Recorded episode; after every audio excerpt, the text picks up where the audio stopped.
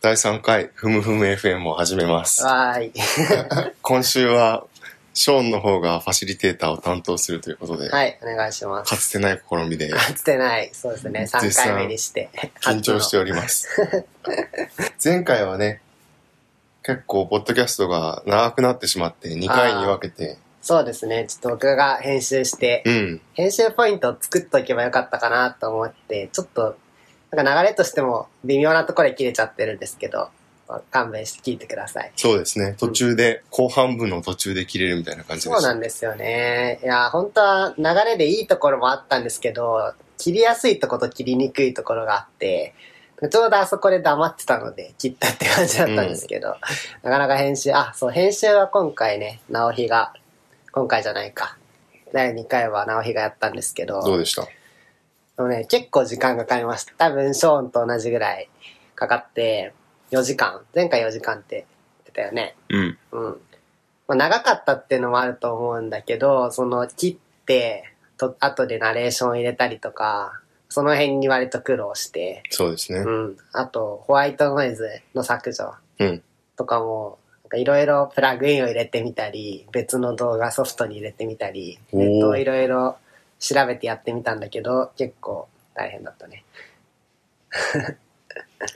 これを撮ってる段階ではもうパート2までアップロードされてると思うんですが、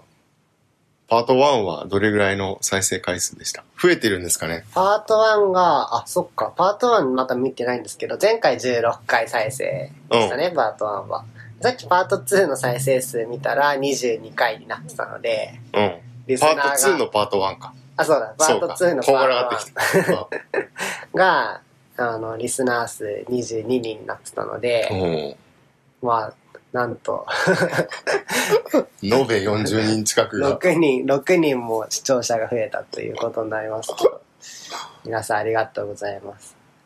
これからもね、なんか有意義な話をうできん。るといいですね。うん。そう、さっき前回は2個に分けたっていう話をしたんですが、はいあの人の間で、こうどういう、どれぐらいのポッドキャストの長さが快適なのかっていう話をうん。そうですね。皆さんがどういう状況で聞いてくださってるのかっていうのによる気がしていて、僕なんか結構仕事中に聞くことも多いので、そういう時は長くても、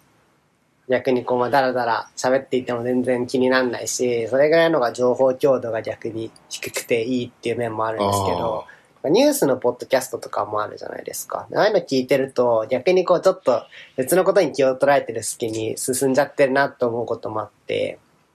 そういう意味では長いのもいいかなと思うし、まあ朝のちょっとした時間とかに情報が欲しいなと思ってる人とかだったら、もうちょっと詰めてくれって思ってるかもしれないですよね。結構、ポッドキャストの長さって、うん。リスナーの定着で重要な気がして、僕はランニングの時に聞くんですけどよく。はいはいは大い。体ランニングが40分から50分ぐらいで、うん。その間に終わるポッドキャストがやっぱり、確こかうに。心地よくて聞いてしまう。逆にそれを超えると、聞き終わらないでランニングが終わっちゃうんで、あこう、なんてやるせない感じになってあ、、なるほど。うん。ランニング中っていうのを考えると、そこまで詰め詰めじゃなくてもいいかもしれないですね。確かにそういうランニングとか、ジムで運動とか、そういうワークアウト中に聞いてる人も多いかもしれないですうね。ん。いろんな聞き方がうん。ありますね。YouTube と違って、こう、常に画面を見て注意を払わなくても。そうですね。前回は、ツイッターにもね、はい初めて投稿した旨を上げて、あ、そうなんですね。そう、でも、まあ当然、でもね、見てくれた人はね、ツイッターってインプレッションが見れるじゃないですか。うん。あれは結構、それこそ50とか。あ、ツイートを見てくれた人ってことそう、多分検索してるんだと思うんだけど、その、金融政策とか、そういうので。のだからこう、検索結果を流し見しただけでおそらくインプレッションに数えられて、それが何個、結構ね、50とかありましたね。ね。でも相変わらずそのハッシュタグとかでの、あれはなかったので、うんまあそういう長さとかについてもね、ぜひご意見があればお聞かせください。前回は、直比が、自分が元職場ですね。はいはい。金融庁とか、はい。そこでの、まあ、政策とかに関して、いろいろと話したんですけど、そう今ですね回は、章の方が、と自分の修士論文の内容を紹介しつつ、独占企業とかっていうようなテーマを話そうかなとはい。思っているんですが、はい。というのも、この間ちょうど修士論文の発表がありまして、うん自分の所属お科で。疲れ様でした。いや、だいたい15分から20分ぐらいで発表して、同じぐらいの時間質疑応答をするっていう発表だったんですけど、はいはいはい。で、その準備をしてる時に、大好きなテッドトークが一つありまして、それを見直しまして、おはい。和訳だとウィル・スティーブンという人のうんうん頭良さそうにテッド風プレゼンをする方法っていう動画があるんですけど、テッドニューヨークってやつでしたそうう。ですね。あれはなんか街とコラボしてやってるんですかねあ。東京とかも。ことなんですかうん、よくわからないですよね、テッド何でも鑑定だみいたいな感じなんですかなね。こうこえう、モデルだけー、もう、街に与えて、各街でオーガナイザーがいるみたいな感じだと思うんですけうんど。うんうん。で、またコメント欄はい。にリンクとか貼っておこうと思いあますそうがで、すね。コメント欄というか、あの、ポッドキャストの下の概要欄ですかね。概要欄。うん、今、ツイッターのリンクとかも貼ってるんですけど、ちょっとそこに貼っておきます。ですごく変な和訳のタイトルなんですけど、うん、あはいの。スティーブンさんは何にも発表することがないんですね。うん、うん、けれども何かを発表したようにこう見せる。うん。そういう結構若干ふざけた動画ですが、それを通してこうプレゼンをうまくやるにはどういうふうにやればいいのかっていうのをはいメッセージとして伝えていて、なるほど。すごく6分ぐらいの短い動画ですけど、うん、うん。何もないことをいかに何かあるように話すかっていうのにいろんな仕掛けをして、で、直日にも事前に見てもらったんですけど、はい。どうでしたなんか僕はその、プレゼンをうまくするっていうのもあるかなって思ったんですけど、少しその、テッド的なものというか、結構その、アカデミックな世界からは、そのテッド的なものっていうのは批判の対象だと思ってて、そのまあ、分かったような気になるというか、そうですね。そういう批判もあるところで、彼はなんかそういう、なんていうんですかね、別に中身がなくたって、聴衆を納得させるような気にするのは簡単なんだぜっていうこ、なんかその風刺的な側面もあったのかなって僕は捉そうえいうましたけど。側面も、うん。なんか以前直日がその話をしたいみたいなことを言ってましたよね。こう、そうですね。テッドのなん、テッドで勉強ができるのかみたいな話が、はいはいはい。界隈で話題になってるみたいな。そうですね。まあ日本で言うと、ニューズピックス的なものとか、 その的なものっていうところにもうすでに批判が込められているような気もしますけど、そういう、なんていうか、まあ、お手軽に知的コンテンツを楽しめるっていうのは、なんかまあまさに僕らがポッドキャストでやろうとしてることを、まあ少し近いかなと思って、そうか。そう、前回の、まあ僕の発表とかも、発表というかまあ配信も、テッド的なものといえば、まあそ、あんなにこう、プレゼン前としたプレゼンはしてないけれども、そのお手軽に、うん。なんかそう、側をなぞったことを言って、なんとなくの納得感をさ得させるっていう意味では、すごいテッド的だなと、もう思いつつ、確かに。そういうことを考えました。うん、まあ。普段自分は本を読んで情報を摂取することが多いから、はい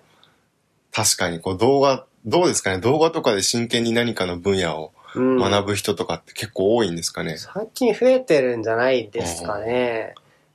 うんまあ、。シリーズものとかならできそうな気はそうですす。るんですけど、なかなか1回の30分とか15分のトークでうん。何かを知るっていうのは結構難しい気もそうですよね。しますが、きっかけにはなると思うんですうけどねん。最近だとあの、芸人のオリエンタルラジオの中田敦彦さんでしたっけ、が YouTube 大学とか行って YouTube で歴史のこととか解説したりしてるのがすごいバズってるみたいでまあきっかけとしてはいいですよねでもそうです結構そのそれに対して専門家の方とかが Twitter であこあう正当性について突っ込んだりしていて、難しい。まそあれ突っそれは込んでもね、そう、なんか、ラインが難しいなというのもありますよね。はいなんかそれが全てだと思っても困るけれども、かなりその、例えば子供たちとかも、彼がやってるから見るってところもあるし、そうだねそういうのも重要かなと思うけど、こう、そうです ね。線引きは難しいかもしれないですね。うん。まあ、ぜひこの動画をそうですね見てみて皆さんもください。まあ全然日本語字幕もあるので、うんそっちは貼っておこうか。そうだね。ぜひ見てください。そうか、そのコンテンツ関連で言うと、僕は昨日、ああの、コロナ禍で初めて映画を見に行きまして、何を見たんですかあの、風の谷のナウシカをね、お 見ー。たんですよ。もう、何年前の映画なんだ、あれ。すごい、 20年ぐらい前。 10年前か。僕、リアルタイムでは映画館で見てないはずで、うん。結構その金曜ロードショーとかでやるけど、ちゃんとカットされちゃったりして、ちゃんと見たのは初めてだったかもしれないんですけど、やっぱりね、劇場で見るとよかったですよ。なんかその、あの、オウムっていう虫がダダダってくるじゃないですか。あの時の音楽とか、絶望感とかが結構やっぱ臨場感があってね、すごい良かったなと思いました。金曜ロードショーとかより長いんですかうん、カットされてない分長いと思います、 ?2 時間2時間ぐらい。半と。2時間ぐらいぐ。らいだったかなと思いますね。うん迫力があって。迫力がありました。あと、その映画館でも、大体その、こう、いいつも配給されてる映画って、結構満席で見ることが多いと思うんですけど、うんデートショーだったし、そもそもその、一つ、席が一つ飛ばしでしか予約できないのもあって、それは関係ないか。デートショーだったからか、他にね、3人か4人しかお客さんいなくて、ほぼ視界に画面だけっていう、その人の頭とか見えないし、それもなかなか特殊な体験で。まあ、あとちょっと普通の映画より安いっていう、1100円で見れました。おー。 2時間のコンテンツとしては、すごいなんか有意義だったので、 皆さんも機会があったら行ってみたらいいんじゃないでしょうかと思います。 2週間か3週間ぐらい前に、池袋の映画館で、パラサイトっていう映画の、アンチカの数。そうそうそう、の白黒版をやっていて、へえ、モノクロがあるんですかそう、なぜか、なんか理由はわからないんですけど、モノクロ版をやってて、大学院生の特権を行使して、平日の昼間に行った ら、なんと一人でした。一人なん人生で初めて映画館えーですごい。一人です。そんな最近の評価高い作品なのに、うん。モノクロ、え、でも原作というか本物は色ありですよね。うん、もちろん。それをなんか、去年の終わりぐらいかなはい一回見たんですけど、はい。この間またやってるっていうのを知って、見に行ったうーん。なるほど、なるほど。映画館行くチャンスかもしれなそいうでですすね。ね。まあ、逆にちゃんと換気とかもしてるっぽいし、うんそんなに、こう、そ密じゃなくてそうなので、 ぜひ行かれたらいいかなと思います。ぜひ。そろそろ今日のはい。内本容題にに入りますか。緊張しますね。はい。 お願いします。で、こう、収録の内容を紹介しようかなと思うんですけど、自己紹介を兼ねてっていうことうんで、、そうですね。うん一番最初の自己紹介のポッドキャストでも言ったんですが、経済学の大学院に所属してます。はい。いろいろ経済学の中に、ミクロ経済学とか、うんマクロ経済学とか、はい。社会保障とかいろんなテーマがあるんですけど、分野ですね。うん分野があるんですが、僕は経済史、経営史っていう専門をやってますね。はい。少しマイナーな分野で、うん。経済とか経営について、まあ歴史の事例を使っていろいろ考えてみようっていうようなん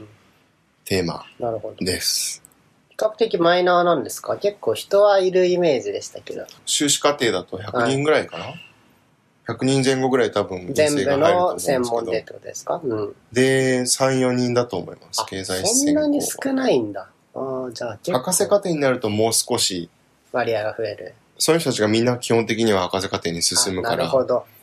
そうすると20人中3、4人という意外と大ああきいじ。ゃあ意外と大きくなんですね。そこでじゃあどんなことを。そうですね。最近、えっと、ドイツの事例を研究してるんですけど、はいすごく抽象的に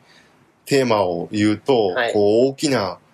巨大な企業がはいものすごくリソースを持っていて、うん。で、時にはいろんなこうパワーというか権力を発動し得ると。で、それに対してこう、社会がどういうふうに付き合っていけばはいいいのかっていうような問題群を、うんまあ大きなテーマとしては今やっています。なるほど。うんうん、巨大な企業。そう。もう結構そのトップレベルの巨大企業っていそうう感じでいいんですか何十万人も雇っていあなてるほど、例えばロビーングとかもしていうんうて、ん政治にも影響があるし、特定の商品に関してこうマーケットも支配しているような巨大企業。一方でこういう企業ってすごく、まあ、前回の銀行の話でも出ましたけど、はい。我々の経済を回していく上ですごく便利な仕組みそうなので、すね。うん。こういろんなリソースをはい。集めてきて、お客さんが買ってくれるものを作るっていう、そうですね。集約するっていう機能そうそうがありますよね。なので、こう、使いこなしつつ、どうやって、でもその、強大な力をどうある程度、まあ、コントロールって言うとあれですけど、はい。手なずけていけるのかっていうようなテーマをやっています。なるほど、なるほど。うんこれがまあ全体的な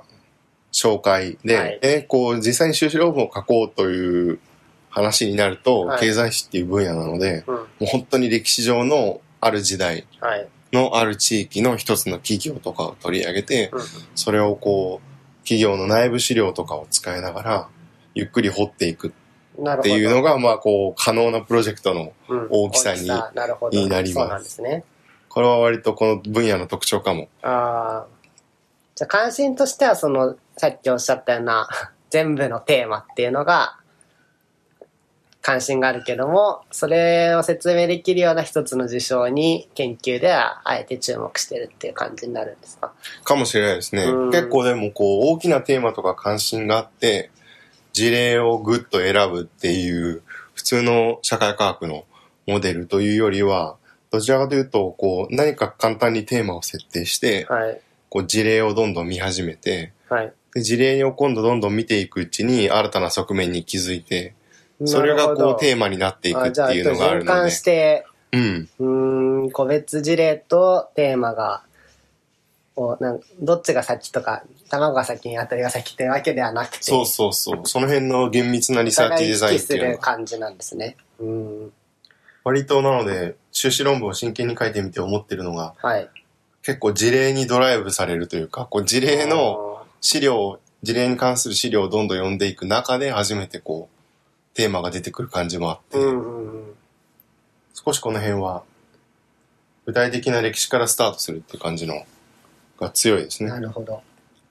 で、具体的にどんなところをやってるのかっていうところなんですけど、はい。時代は1900年1900前年。後の大体20年間ぐらいの時代です。おーなるほ100、何年前ですか ?130 年ぐらい前。ど。なるほど。そう1914年に第一次世界大戦がヨーロッパであるんですけど、それまでの時代日本で言うと、日清戦争から第一次世界大戦ぐらいまぐで。らいのなるほど。時代ですね。はい。で、大正はドイツが大正うん。です。この時代は帝政期ドイツっていう風に呼ばれていたりして、帝政ってのは帝の政治。そう、帝のはい。政治のドイツで、インペリアルジャーマニーっていう時代に呼ばれるんですけど、かっこいいはい。ドイツ語はカイザー来妃なんでもっとかカっイこザいいーっ来 えー、すごい。て呼ばれてる時代で、はい。すごく簡単に時代背景を説明すると、はい。巨大企業がボコボコボコボコできてきて、多分もう皆さんが聞いたことあるような企業がいっぱい、うん。銀行業だとドイツェバンクですね、ドイツ銀行。はい。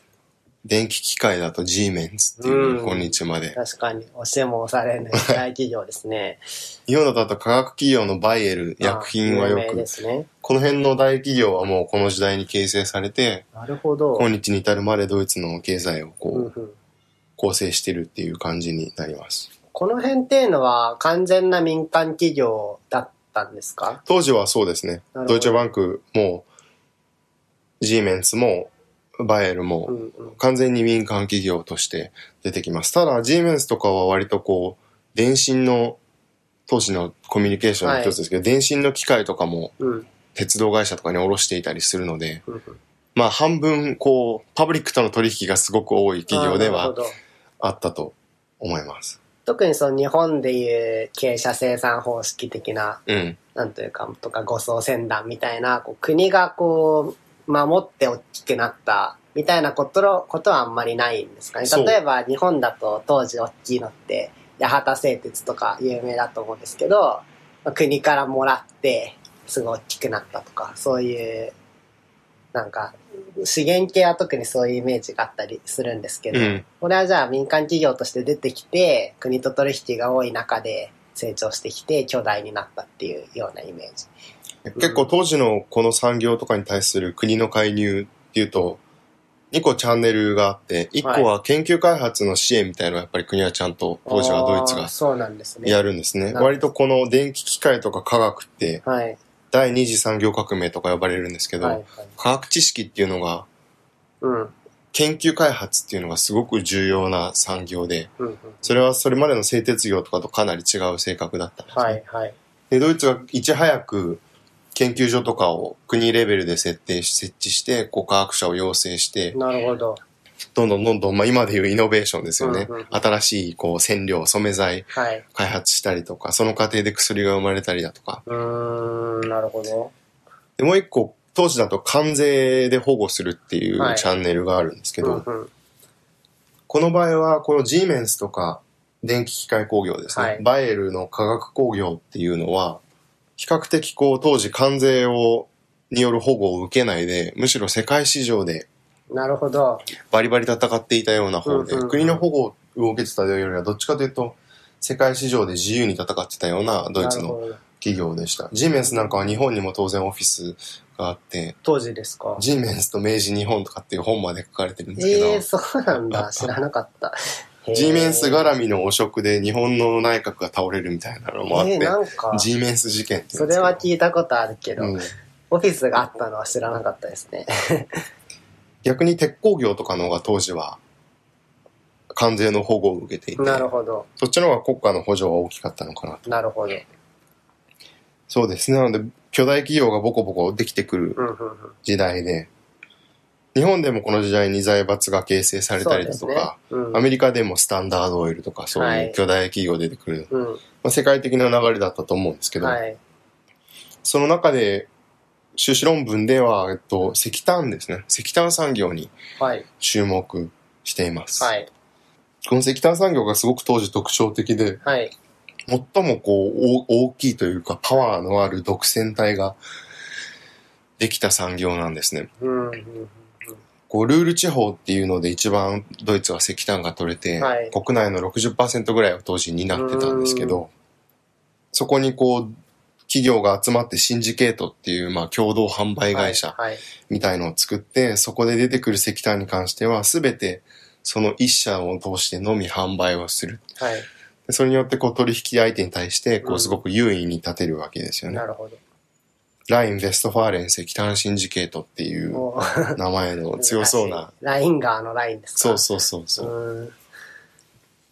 ができて、で、この石炭独占が主に、まあ、ドイツの西側と南側ですね。かなり大きな市場。うんうん。をほぼ、石炭市場をほぼ独占してなる、ほどまあ、価格を決定できるような状態にうん。あったんですね。なるほど。これが分析の対象っていう感はじに。い。そのシンジケート自体が分析の対象。そうそうそうそう、はいこのシンジケートは内部の資料がきちっと残っていて、おーでプライベートカンパニーにしては珍しく公開されてるんですね。えー、それは何年後かにっていうことなんですかそう。でん第二次大戦が終わって30年ぐらい経って、1970年代ぐらいから整備が、えー進んですごいですね。ボーフムっていう町にアーカイブがあって、うん。あ、行ってたとこそですかう。今年。のは初めですね、1月頃にそこで行って調査をなるほど、なるほど。して、議事録とかをこう読んで、うん。うん写真に撮ってきて今読んでるところなんですけど。うんうんそのシンジケートっていうのは、なんかちょっと具体的な姿が見えづらいんですけど、うん結構もう会社として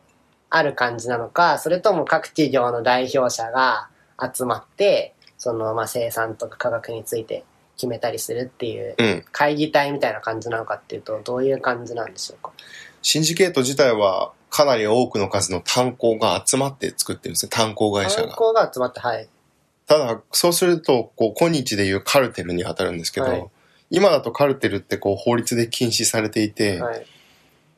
表だってこう会社を立ててやるとかっていうのはまずできないんですね。そうですねこう裏でこうコンセンサスを取っうてん生産調整をしたりとか、はい。共同販売をしたりとか、はい共同販売はなかなかうん。ない気がしますけど、はい。ただ当時はドイツはもうカルテル自体がそもそも合法で、はい。カルテル契約を結ぶことで、こう裁判所でそれを保護してもらうっていうこともできたんですね。なるほど。契約の履行を保護してもらう。おーなるほど、なるほど。なのでこの石炭シンジケートの場合は、炭鉱が集まって、新しい会社を作って、ここで全て各炭鉱の生産も、価格付けも、販売も管理するっていうような、なるほそのど。そのシンジケート自体はもう株式会社としてあ、登記もされて、会社なんですね。取締役会もあって、監査役会もあって、従業員も1000人ぐらいかな。それは各炭鉱会社から出出向的な感じで来るんですかそれとももうそこ自体で人員が回ってる。取締役会は各炭鉱を入れるとすごく利害が対立するので、はい。意図的に全部外部から。へー連れてくるんですよねすごいなで、逆にその取締役会から情報が来なくなって、情報の非対称性みたいな話もあったりするんですけど、なるほど修論ではできないけど、その裁判所が思ってくれるっていうのは、その、足並みを揃えてやろうって言ったことに対して、まあ、どっかが抜け駆けすると、その契約の履行を裁判所がしろと言ってくれるということなんですかそういうことです。これなるほど10年とかの契約でカルテルを組むんですけど、途中で抜けたいとかっていう炭鉱がいたり、はいはい。炭鉱が買収されて、その買収した企業がカルテルやめたいみたいなことを言うんですけど、それはもうあの10年間の契約なので、途中でカルテルを抜けることはできませんよっていうのを裁判所が強制してくれるってないるう。ほど、なるほど。なんか今聞いてると、その資源っていうのもあって、今で言うと、オペックとかオパックとか、そういうのは似てるような、似てないような、まあ、抜けられるけど、結構共同生産してて、みんなで集まって、組織を作ってっていうのは、資源はそういうのになりやすいっていうのはあるのかもしれないですね。オーペックと似てるところは、一つ大きなのは、違法じゃないっていうところですよね。オペックも今、各ある国の中ではないので、はい基本的には国の間で、そう産ですね油国の間でのカルテルなので、うんこれがアメリカ国内でやれば競争法に引っかかるわけですけれども、世界市場で国同士でやってるということで、まあ違法ではないっていう点は似てる。なるほで、資源を取り扱う。ど。うん。必須資源ですね。はい。を取り扱うっていう点では似てるかなっていう。この必須資源っていうのがすごく重要で、そうですね。うん。代替財があんまりないっていうことですよね。そう。今の、僕も研究を始めるまで全然イメージできてなかったんですけど、もう石炭の位置づけが今と全然違って、ああ。今だと何に使ってるイメージですかね、日本だと。と。鉄鋼業えー鉄鋼業ぐらい。うん。火火力、力は、日本は割とガス火力とかが多いんですかね。中国とかはまだ石炭で火力発電してるイメージがありますけど、確かにそうですね。 6なんか割ぐらいが石炭でしたっけね。うん。家でも石炭を使う機会ってまずないですよないでね。すね。炭、なんか焼肉やるときぐらいですか ね。確かに。炭。でもあれ木炭じゃないですか。そうか、木炭か。 でもほぼ使わないって、うんまあもちろん調べればいろんな産業で使われてるんだと思うんですけど、なんかあるんですよね。うん当時はもう、あらゆる産業で蒸気機関を回したりするのに必要で、なので鉄道を動かすのにも必要ですし、はいはい。鉄作りにも必要ですし、うん。こう機械工業でいろんな機械とか動かすにものにも必要で、それから家でも冬で暖を取るのに使ってるんですよね。はい。ドイツ寒いので、なるほど。冬にこう、じゃあもう企業だけじゃなくて、家庭でも必要な、そう。真に必須品っていうことだったわけですね。で、石炭シンジケートがその必需品の石炭をはい。独占してしまうので、はい。まあもうじゅもうそのシンジケートの意思次第で、例えば供給を絞ったりとか、価格を釣り上げたりっていうのができちゃうので、すごく不安をかきたてるんですね、当時の社会で。うん。で、ここからが面白くて、はい。世論が激しく何回も何回もシンジケートをバッシングするんですよ。うん、うん、うん。で、修論ではこのバッシングを意外とシンジケートが気にしていて、はい。世論から叩かれるっていうのは意外とこれ、この規模の大企業、独占体でも気になるんだっていうようなところをやっていまおーなす。るほど。うーん。確かに。それぐらい独占しきっちゃえば、あまり国民感情と関係ないような気もしてしまいますね。で、でおか、お金儲けに勤しめばいいのに、はい。ものすごく価格を決めるときも、はいあるいは流通をするときも、うん、なるべくこう、批判を受けないように、うん、うん。マイルドになるほビど。ジネス活動をしていてう、割と今までの研究だと、国が法で規制するっていうチャンネルしか規制、あの、検討されてこなかったんですけど、はい。それとは異なって世論みたいなものも、はい。企業をある種こうコントロールするのにおいて重要な役割を果たしてるんじゃないかっていうような議論をしようかなと思ってます。なるほど。それはでもなんかその国民の声を気にするのは、その単に気にしたからって、あれじゃ結論にならない気がするんですけど、どういう感じの結論になりそうとかって今の時点で展望はあるんですか多分修論では、こう、ある程度世論が規制力を持ったっていうのを、はい。資料で示すっていうのが第一になって、で、そのメカニズム、なんで気にするのかっていうところまでやりたかったんですけど、はっきり書けるかは分からなくなるほて、ど、確かに。ただいくつかこう、候補があって、その一つは例えば、内部での利害対立ですね。に世論が使われるっていう側面があって、これすごく面白いんシンでジすけど。ケート内部ですかそうですね。シンジケート内部で何か揉め事が、何か例えば価格を決定するときとかに揉め事があるとするじゃないですか。はい。そうすると一方が、こう世論が言ってるとか新聞が騒いでるっていうのを、こあーう正当化の、内部のアクター同士のやりとりでの正当化になる世ほど論を持ち出すっていうすごい不思議な状況が何回も出てきてうん、うんうん。これなんかは一つのメカニズムですよね。うんこう、ただ世論を気にするだけじゃなくてう、んなんでその世論が意思決定に反映されるのかっていうのの時に、内部での利害対立の中での正当化の原因としてこう使われたりするっていうようなのがあったり、なるほど。なんかちょっと今の話、ちょっと突っ込んだ質問になりすぎるかもしれないんですけど、そのシンジケート内は、さっき聞いたように、えっと、各単田の人、単田っていうか、えっと、炭鉱ですね石炭企業の人はいないわけですよね。うん外部から来ていて、で、そのシンジケート自体は、その、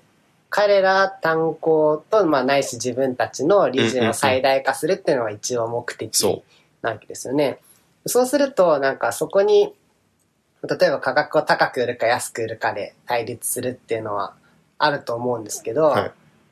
なんかそれに対してなぜ世論が説明力を持つのかがちょっと分かりづらいというか、例えば高く売った方が利利益高くなるじゃん。うん安く売った方が、まあ、長い目で見れば利益高くなるじゃんみたいなは言い争いはあるかなって思うんですけど、それに対して世論っていうのはやっぱり世論に対して、えっ、と、反発すると、何か回り目回って不利益があるっていう文脈で反発が来るってことなんですか、世論が言ってるじゃんだと弱いような気がしてしまうんですけど。そう、不思議で、でもそれで意思決定が実際行われていて、あー一つの例だと価格ですね。なので、炭鉱の中にもいろいろあって、うん。でかい炭鉱ほどやっぱ効率がいいんですよね。そうですよねコストが低い。うん。そうするとそういう炭鉱は別に高い値段に設定するインセンティブはあまりなくて、はい。むしろそそそこそこの値段で安定してビジネスをしたいっていうような利害がなるほど。あるんですね。で、はい小さい炭鉱はこう生産性がやっぱりどうしても低くなるので、はい炭鉱の大きさとかによってですね、どんどんどんどん値段を上げたいと。高い方がいいで、この値段を上げたいっていうような動きを最初のグループがこう抑え込むのに、もうこれ以上上げるともう世論が大変なことにな。るみたいなことなをるほどこう理由付けとして小さい炭鉱がこう価格の引き上げをプッシュするのを抑え込むのにうーんおー世論が使われるんですね。それで実際にそうなっていったりしてへー面白いですね不。思議なうーん。確かに。それを論文でなんていうか、定性的にではなく、こういうチャンネルがありますっていうのはなかなか難しそうではありますね。うーん。でまあ修論の内容ははい。これぐらいにしてはい。大きくくくるとまあ独占体みたいなものに社会がどう向き合っていくかっていうような話になってると思うんですけど、はい。それってこう100年前の時代だけじゃなくて、はい今の時代にもこう当てはまる問題というか、はいはい今日に至るまで解決を見てないような問題だそとうですね。思うんですよね。うん。で当時のドイツとあるいは世界の状況と今の状況、はい今の社会の状況って意外と共通点がなるほど。あると思っていて、はい。すごく重要、一つ重要なのは石炭が生活必需材はい。でそれを独占したっていう話があったと思うんですけど、はい。今日例えば Amazon とはかい Google が批判される時も、うん。やっぱりこの、普段から e コマースとはかい検索エンジンとか、すごく不可欠なはいサービスはい。において巨大な企業が存在してう、ん。こうコントロールしているっていうのがうん不安を、ただでかいっていうだけじゃなくて、そうですねこう。必須生活の必須領域で巨大企業が存在しているっていうのがうん。不安を引き起こす理由だと思っていて、はい。いろんなまあ、ここ4、5年ですかね、はい。世論の批判とか、うん。競争政策の当局、うん国がいろいろと介入したりとかアメリカとかであると思うんですけど、はい。これは一つ似ているのかなとはい。思ってます。うんどうですか、うん。テック産業で働く、なるほど。もうなんか GAFA とか言って割と叩かれたりっていうのがそうです日ね。常的になってきてると思うんですけど。うん。なんか今の話で一つ、その GAFA が巨大化しすぎたっていうのはまああると思うし、今の枠組みでそれを止められない。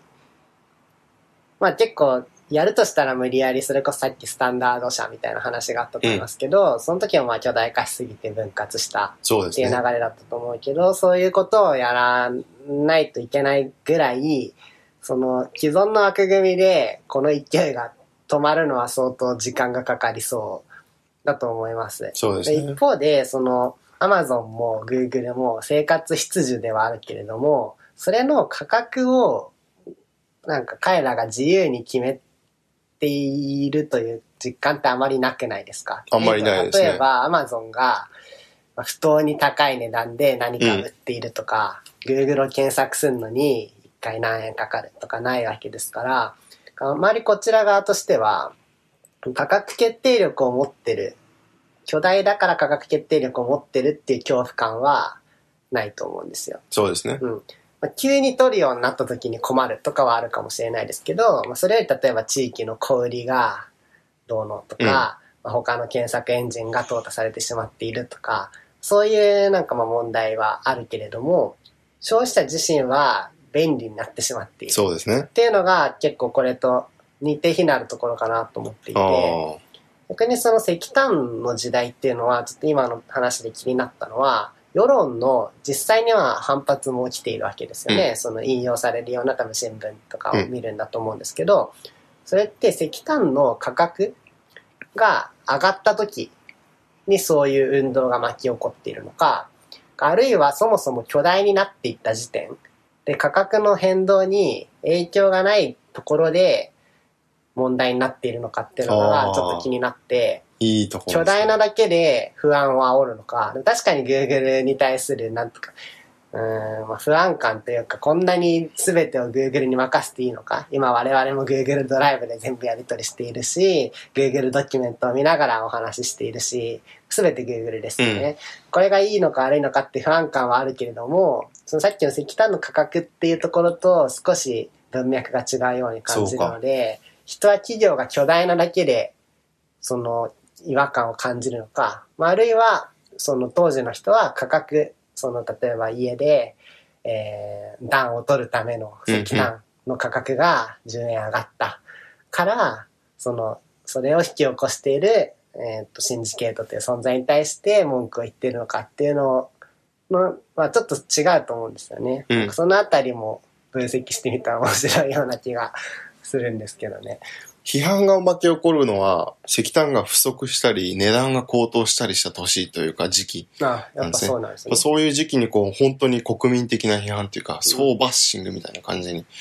なるんです。逆に、今の点はすごく面白くて、そうじゃない時ですよね。なのでで、でっかい石炭シンジケートっていうのはコントロールはしてるけれども、こう、まあまあ、ぼちぼちの価格でスムーズに石炭が買えてるっていう時期は、どういう話になるかっていうと、はい。むしろ今日のこう CSR とかはい。企業の社会的責任ですね、はいみたいな話でこうそういう基幹産業を独占しているんだからきちっとこう社あ会ードイツ経済のためになるように運営しなきゃいけないみたいなちょっとこう説教メーターなるほど。新聞記事とかがかなりあってうんうんうんうん。いい時はまあちゃんとやれよみたいな、うんこれは結構今日でもつながるような感じなのかなとなるほど。少。し思います。もう一つその消費者にうん。インパクト、た値段が高くなった時だけ、こう、やっぱり不安感が起こるっていう話はすごく重要で、はい。最近アメリカでニューブランダイズスクールっていうような、はい。これまた今後ポッドキャストで取り上げられたらいいかなと思って、はシリーズものにしはいて思ってるんですが、新しいこう競争、競争政策うんで。すね。こう、独禁法、日本でいう独禁法はの運営のあり方みたいのをうん。刷新しようとする動きが出てきていて、はい。ここではその、独占の問題っていうのは、消費者が高い値段を払うことではなくて、はい。独占が存在することそのものであるっていうようなうん。論調が強くなってきていてな、るほど。その、実際に被害を被るんではなくて、被害をこう出せる、パワーを持っている、あの、企業体が存在すること自体が社会にとってこう、なるほど。危険なんだっていうような議論がなされていて、まだマジョリティにはなってないんですけど、だんだんこう、アメリカの競争当局とかにも浸透してきていなるて、ほど。まあ、じゃあまさにさっき言ったようなポイントですそう、ね。ものすごく、そう。うん、うん、う。なんのでコンシューマーの被害ベースではなくて、産業の構造ですね。独占が存在する、そのことに規制の理由を求める必要があるんじゃないか。じゃないと、こう、むしろアマゾンによって便利になってるわけであって、社会では。うんこの規制するチャンネル、タイミングっていうのはほとんど存在しないっていいうような。や、そうなんですよね。うん。これは難しいところですね。うんそれではそのニューランダリーズスクールについても、ちょっと記事とかをそう。買っておきますか。ちゃんと勉強して、そうですね。我々も学ぶっていうこのポそうッドですねキャストのうん、うん、うん。目的を、といくつかはい。共通点があるかなと思うんですけど、はい次の点はちょっと、あんまり共感してもらえるかわからないんですけど、はい。当時と今の共通点って、はい。国家機構がすごく弱いところなのかなと。思いますなるほど。もうちょっと具体的これはにとお願いします。ヨーロッパのこう20世紀はい。の歴史だと、大体こう3つに時代を区分して、はい。この独占が出てきた時代ですね。はい。 19世紀の末ぐらいから、はい。第一次大戦、1914年の開戦までを最初の時代とするんですね。で、その第一次大戦が始まったら、うん。こう国民をフルでリソースを戦争に動員する必要があって、そうです。ものすごく国家のパワーっていうのが大きくなるんですよ。はい。で、第一次大戦でそのきっかけがあって、そこからだいたい1970年ぐらいですかね、はい。オイルショックとか、うん。ニクソンショックとかもあって、まあスタグフレーションっていうようなはい。不況とインフレが同時に起こるっていうのであってるんですかね。時代になって、だんだんとこう、この辺から、基幹産業とかは国有化されてたんですけど、ヨーロッパの多くの国で。うんうんうん銀行業とか、はい。こういう石炭業とか。それをこう、再び民営にして、で、この頃からだだんだん税金も下がってきて、うんうんうんこう、まあ、国家の社会のグリップみたいなものがどんどん弱くなってくるんですね、なるほ1970ど年代。ここからが大体3つの時代。うんうんなので第一次大戦までの時代と、そこから、えっと、1970年代ぐらいまでの国家がすごく強い時代と、はいそこから40年、50年の、こう、だんだんだんだん国家が弱くなっていく市場に対して、時代っていう分け方をして、今のはヨーロッパの歴史的そうでなすね区分のメジャーな分け方っていう。そんな、そういうイメージです。なるほど。なるほどはい。日本でもただある程度は当てはまる部分があって、はいやっぱりこう、そうです第二次大戦うのん前後あたりそうでです国ね家統制みたいな、こ日本だと国家総動員法とか、まさにその国家のリソースを全部動員するってことですよね。で、本当前回の話じゃないですけど、各種省庁がはい産業を統制して、そうですねって。いう体制は戦後にも維持されるわけですよね。はい。でその辺がだんだんこう80年代ぐらいから民営化とかもはい。進み始めてそう、ですね。こうあれあれこれあれっていう風な命令はだんだんできなくなってくるっていう。はい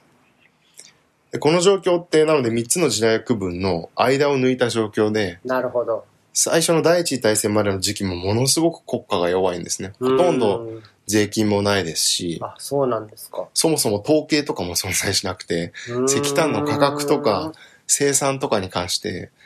あの、毎月の統計とかも出てないんですよね。なるほど。それは今から考えるとすごいことですね。なので、少しズレもあるとは思うんですけど、うんただ国家が市場とか企業に対して、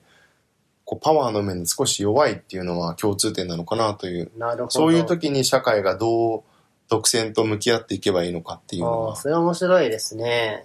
そうか、今国家が相対的には弱いっていうのはそうかもしれないですね。どう思います例えば、ガーファに対して、うん。ガーファと国の関係って、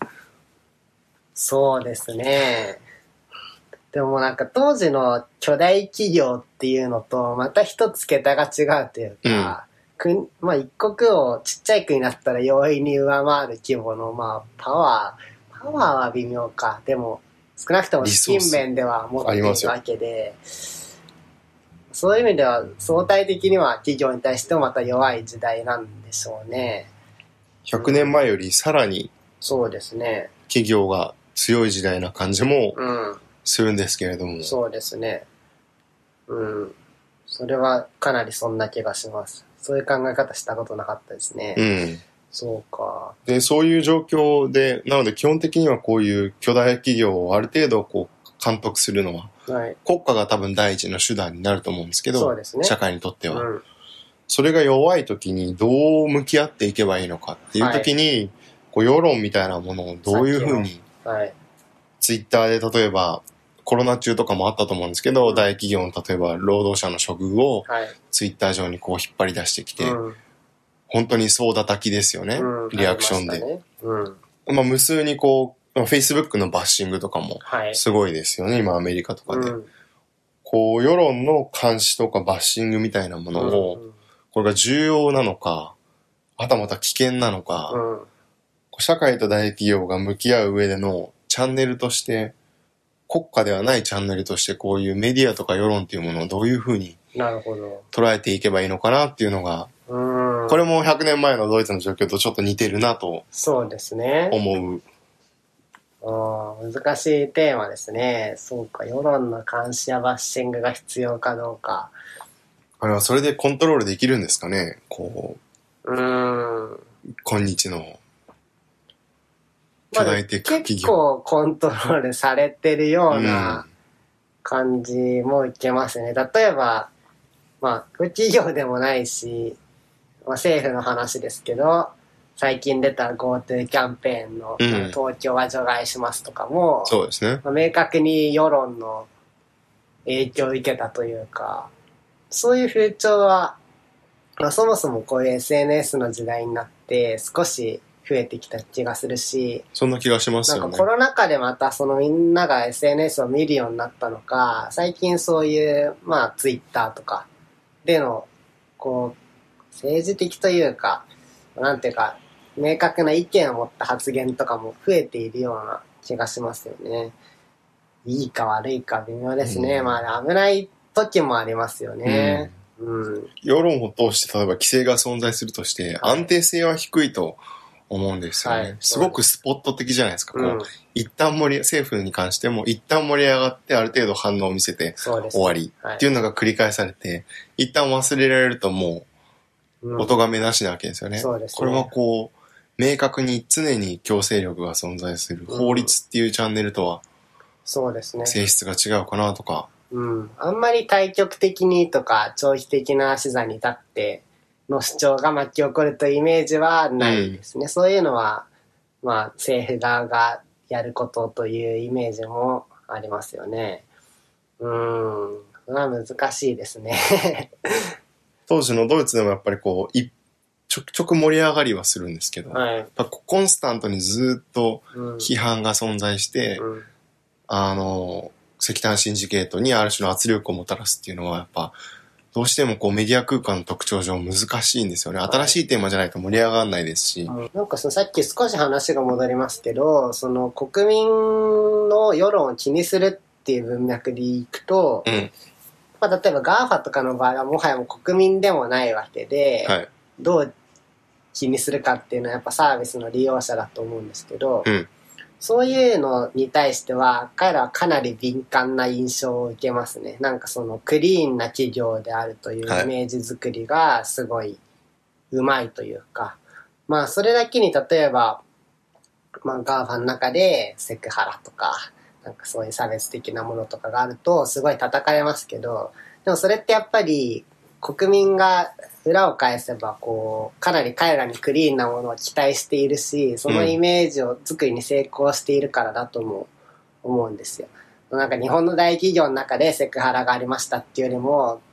うん、ガーファ、グーグルでセクハラがありましたって言った方が、え、あるんだって、やっぱり思ってしまうから、そうですね。そういうイメージ作りにはかなり余念がない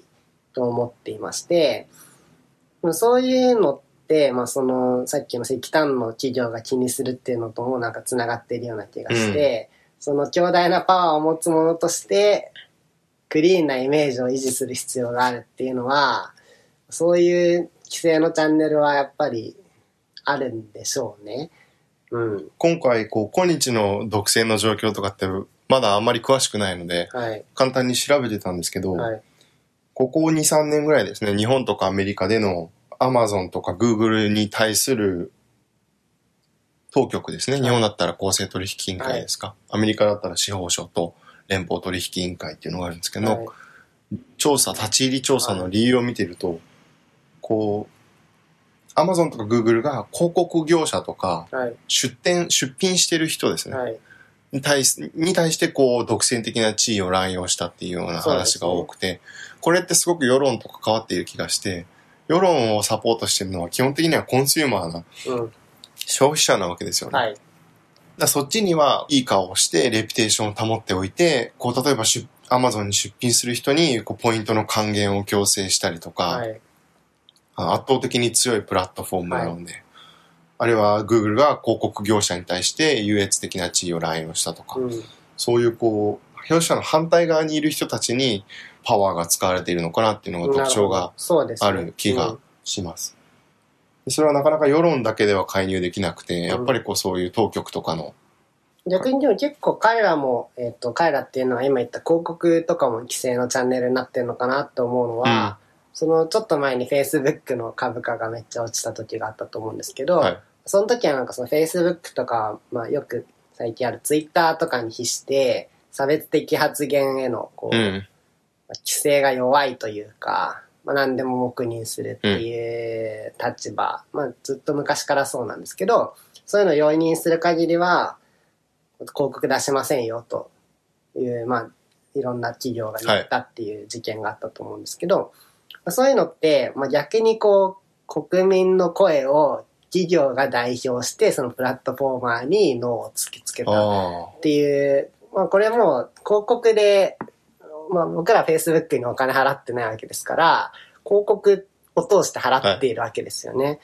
でもそれって、うん、なんていうか、企業体もまたそういう規制のチャンネルになってるっていうのも、その逆流してるというか、Facebook はそのき広告出してくれる企業に対して、まあ、ある程度の地位はあるんでしょうけども、やっぱり広告出してくれる人の方が出す側ですから、規制力があって、そうですね。それをまた代弁していると。まあそういう、なんて、ポリティカルコレクトネスみたいな話になりますけど、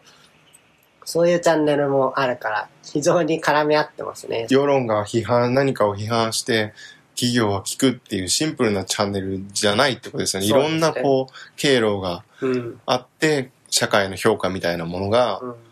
企業体の行動に影響を与えてるっていう感じなんですかね。うん。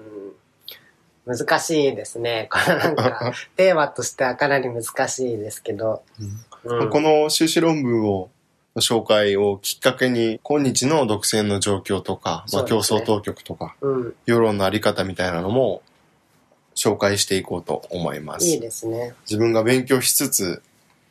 それを直人とシェアして、ああ